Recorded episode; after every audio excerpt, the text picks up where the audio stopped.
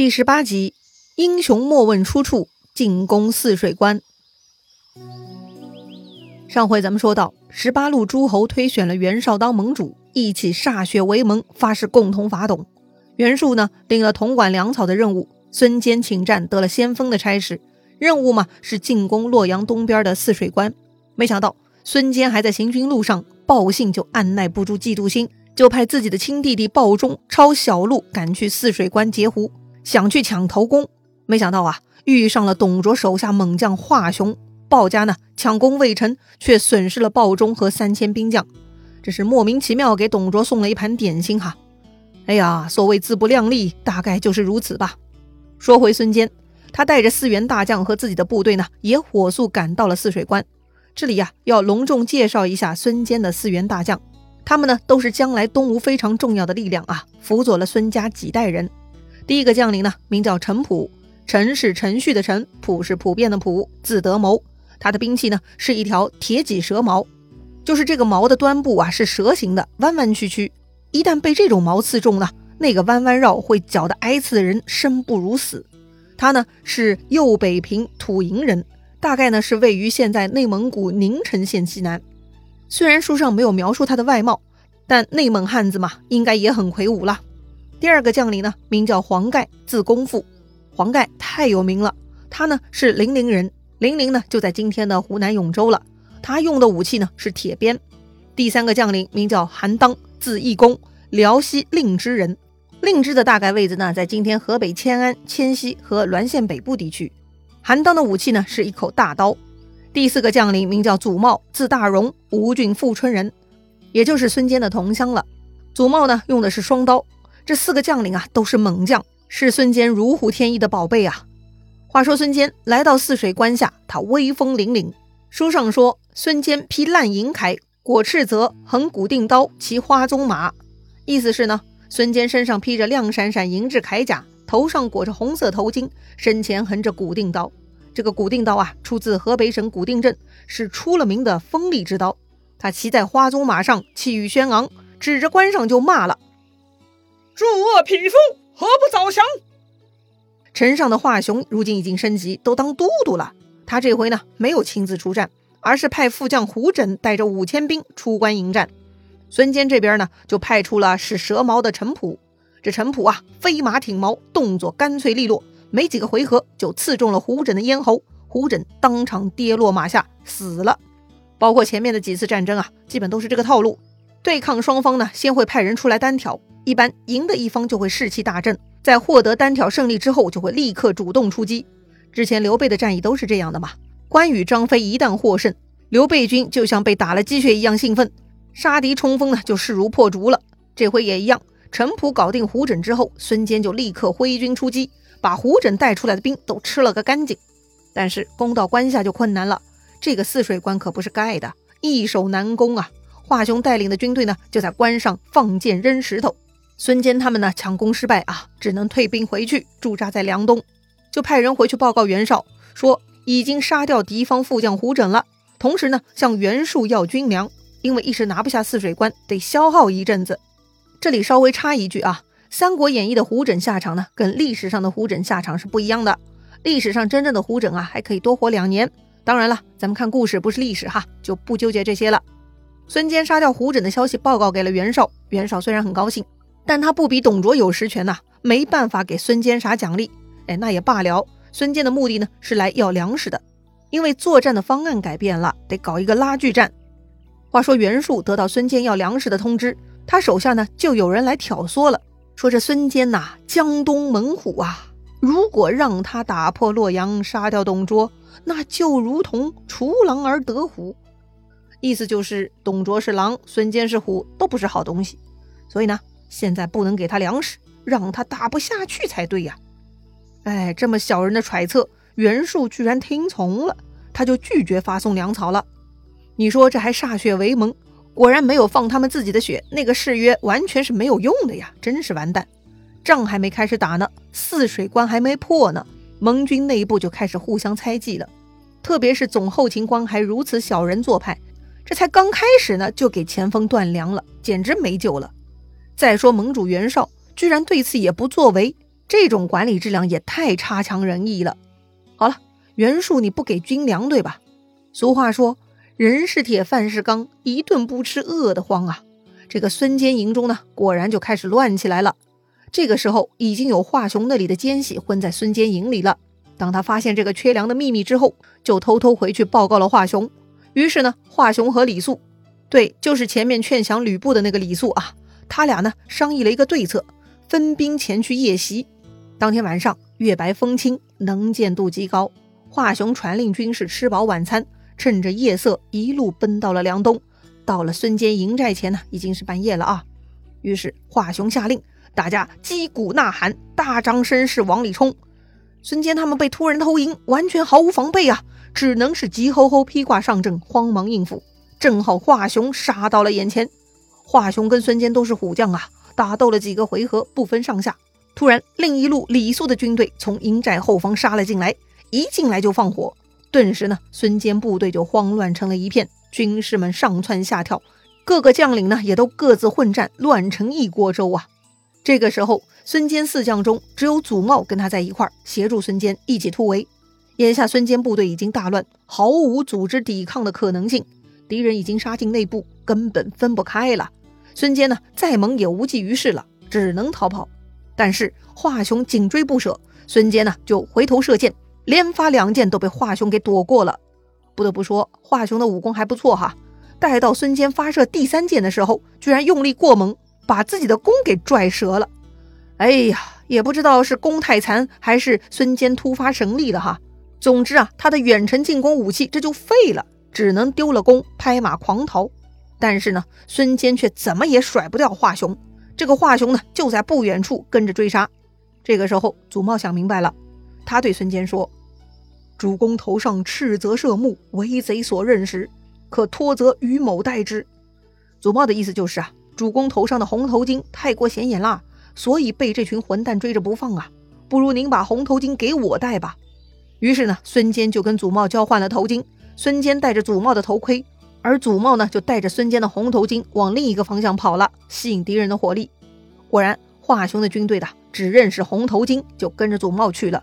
于是呢，孙坚得以死里逃生，从小路溜出了危险区。而英勇救主的祖茂呢，他的目标不仅仅是引开华雄，更想干掉华雄。他把孙坚的红头巾啊拴在一个柱子上，自己呢躲进了附近的树林。华雄他们追到了红头巾，以为是孙坚跑不动，蹲在那儿呢。知道孙坚武功高强，所以呢也不敢靠近，就远远的围住了，用箭射他。射了半天没反应，华雄几个正疑惑呢。这个祖茂突然从树林后面窜了出来，挥舞双刀要来砍华雄。这祖茂啊，到底还是低估了华雄啊！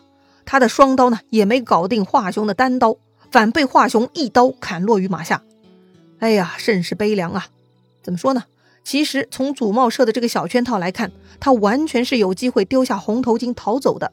但是他轻敌了，或者是太过自信，还想杀掉华雄哈。计划失败，英雄不保啊，可惜了。所以呢？审时度势不仅仅是思维，更是能力呀。当然了，说回历史啊，真正的祖茂呢，就是审时度势的。他呢，就是丢下红头巾得以逃脱的。罗贯中先生在此处故意这么设计，或许是有他的考量吧。这种悲情英雄主义，而不是缩头求生，更符合罗贯中先生的价值观吧。说回孙坚，直到第二天再回来收拾军马，发现已经破败混乱，溃不成军了。此时，陈普、黄盖、韩当都来了。可惜祖茂为了救孙坚已经牺牲了，痛失爱将，孙坚十分难过呀。他连夜派人将这次被偷袭惨败的事情呢向袁绍报告了。袁绍一听也是大惊失色呀，不是吧？连孙文台这么猛的将领都败于华雄之手，该当如何应对呀？袁绍赶紧把各路诸侯都召集过来商议对策。袁绍说：“前日鲍将军的弟弟不遵守调遣安排，擅自进兵。”被杀了，丧了命，又折了很多军士。这回孙文台又被华雄大败，错动锐气，该怎么办呢？大家一听呢，都沉默了。谁都知道孙坚勇猛啊，连他都打不过的人，那就太牛了。其他人都不是对手啊。这送死的差事，没人感兴趣啊。袁绍很失望哈，一张张脸看过去，希望能找到一些正面反馈。这个时候呢，他突然注意到公孙瓒的身后，书上说。见公孙瓒背后立着三人，容貌异常，都在那里冷笑。三个容貌异常的人，哈，你应该已经猜到了吧？对呀，就是刘关张三兄弟呀。一个大耳朵、白面红唇，一个大高个儿、红脸长须，还有一个大个子、黑脸怒目，嘿，可不是容貌异常嘛？而且呢，还在那里冷笑，多奇怪呀！袁绍就问了：“公孙太守背后何人？”公孙瓒呢，就叫出了刘备，介绍道：“此吾自幼同舍兄弟，平原令刘备是也。”意思就是，这是我小时候同宿舍的兄弟啊，现在是平原县令，名叫刘备。曹操一听，立刻想起什么了啊？问道：“莫非破黄巾刘玄德乎？”是啊，当年曹操跟着黄甫松，刘备跟着朱俊，不就是杀黄巾的主力吗？还是有些印象的。公孙瓒说：“是啊，就是他。”还顺便把刘备之前平定黄巾和渔阳叛乱的战功呢，又仔细的说了一遍，还将他是景帝之后汉室宗亲的身份也说明了一下。袁绍一听。既是汉室宗亲，取作来。是啊，虽然是隔了恩代，但既然是汉室宗亲，还是得以礼相待呀。于是呢，也让刘备坐着一起议事。刘备嘛，谦让不肯就坐。袁绍就说了：“吾非进入名爵，吾进入是帝室之胄耳。”很显然，袁绍的意思就是，你有没有名声官位都不重要，重要的是你有贵族身份。哎，很多人解读袁绍这句话呢，都觉得他是在讽刺刘备冒着皇叔之名到处占便宜。其实不然哈，如果理解古代的社会规则，包括前面说过“废嫡立庶，天下大乱”这种言论呢，就可以体会出来，名分、身份对于古人做事的重要性。他们办事的中心思想呢，就是要名正言顺。身份是非常重要的属性，比能力是远远重要啊。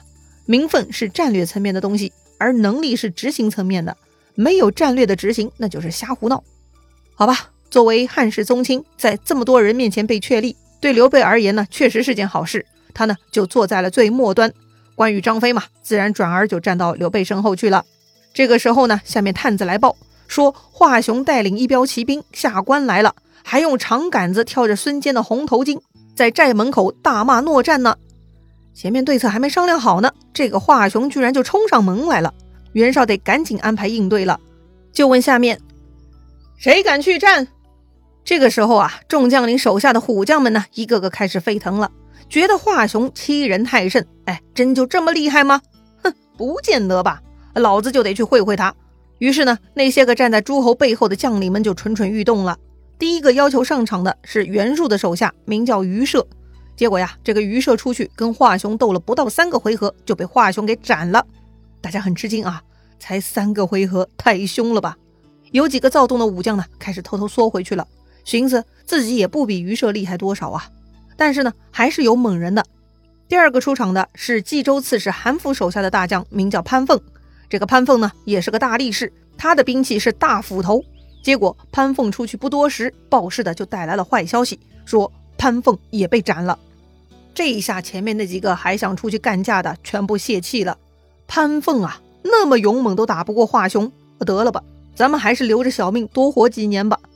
袁绍看了看这个局面，叹息说：“呀，可惜无上将颜良文丑未至，得一人在此，何惧华雄？”这颜良文丑啊，就是袁绍军队的武将代表了，算是最顶尖的高手了。所以袁绍觉得，只要有他俩中间的一个人在场，华雄就不在话下了。没想到。袁绍话音未落，下面呢有一个人站出来了，他大声说道：“小将愿王斩华雄头，献于帐下。”大家循声望去，谁呀？到这个时候了还敢吹牛？书上说：“见其人身长九尺，髯长二尺，丹凤眼，卧蚕眉，面如重枣，身如巨钟，立于帐前。”哼，就是看到一个两米多高的大个子啊。两鬓的胡须长五六十公分，细长的眼睛，上扬的眉毛，脸色枣红，声音像巨大钟声，站在大帐之前。袁绍问：“你谁呀？”公孙瓒就站出来介绍了：“这是刘备的弟弟关羽。”袁绍又问：“现在是什么官职啊？”哎，有没有耳熟的感觉？当年刘关张救了董卓，董卓也是先问他们什么官职的。可见啊，这种问题在官场，哎，就像问人家，哎，你吃饭了没啊？一样的，很常用的，哎，算是 FAQ 了哈。公孙瓒呢，继续替关羽回答，说他是跟随刘备的马弓手。这个时候啊，势利眼袁术跳出来大喝：“如欺侮众诸侯，无大将也！两以弓手，安敢乱言？与我打出！”袁术的言下之意就是啊。你一个小小马弓手，居然狂妄自大、胡说八道！你是笑话我们没大将吗？怎么也轮不到你个无名小卒啊！给我打出去！话说曹操在旁，他早已被关羽的气度和风范给吸引到了。他一听袁术出言不逊，赶紧跳出来阻止。公路息怒，此人既出大言，必有勇略。试教出马，如其不慎，责之未迟啊！曹操的意思就是。这个人既然敢这么说，一定是有勇有谋的，让他去试试嘛。如果打不过，再惩罚不迟啊。说白了，袁术，你怒个啥？现在出去的全被华雄斩了，咱们还真的是没有牌可以打了。现在有人敢出去尝试，你就让他去嘛。打不过华雄，他就死在外头了嘛。袁绍看关羽呢，长得确实气度不凡，也觉得可以派出去。唯一有些纠结的就是，这个关羽是末流小兵。派出去会被华雄耻笑，诸侯无人呢，面子过不去呀。哎，这就是当时所谓上流人士的三观了啊，面子、气势、名分等等啊，都巨重要无比。曹操呢，从来都不迂腐。他说：“此人仪表不俗，华雄安知他是弓手？对呀，就这副堂堂相貌，冒充个大将军不在话下呀。他们几个诸侯，没有一个有关羽这么威风凛凛的。”这个时候呢，关羽又开口补充了：“汝不胜，请斩某头。”意思也很明白哈，如果我输了，我也不会逃回来的；如果败逃，你们砍了我的头就是了。曹操见关羽意气风发，胸有成竹，就给关羽呢准备了一杯热酒送行。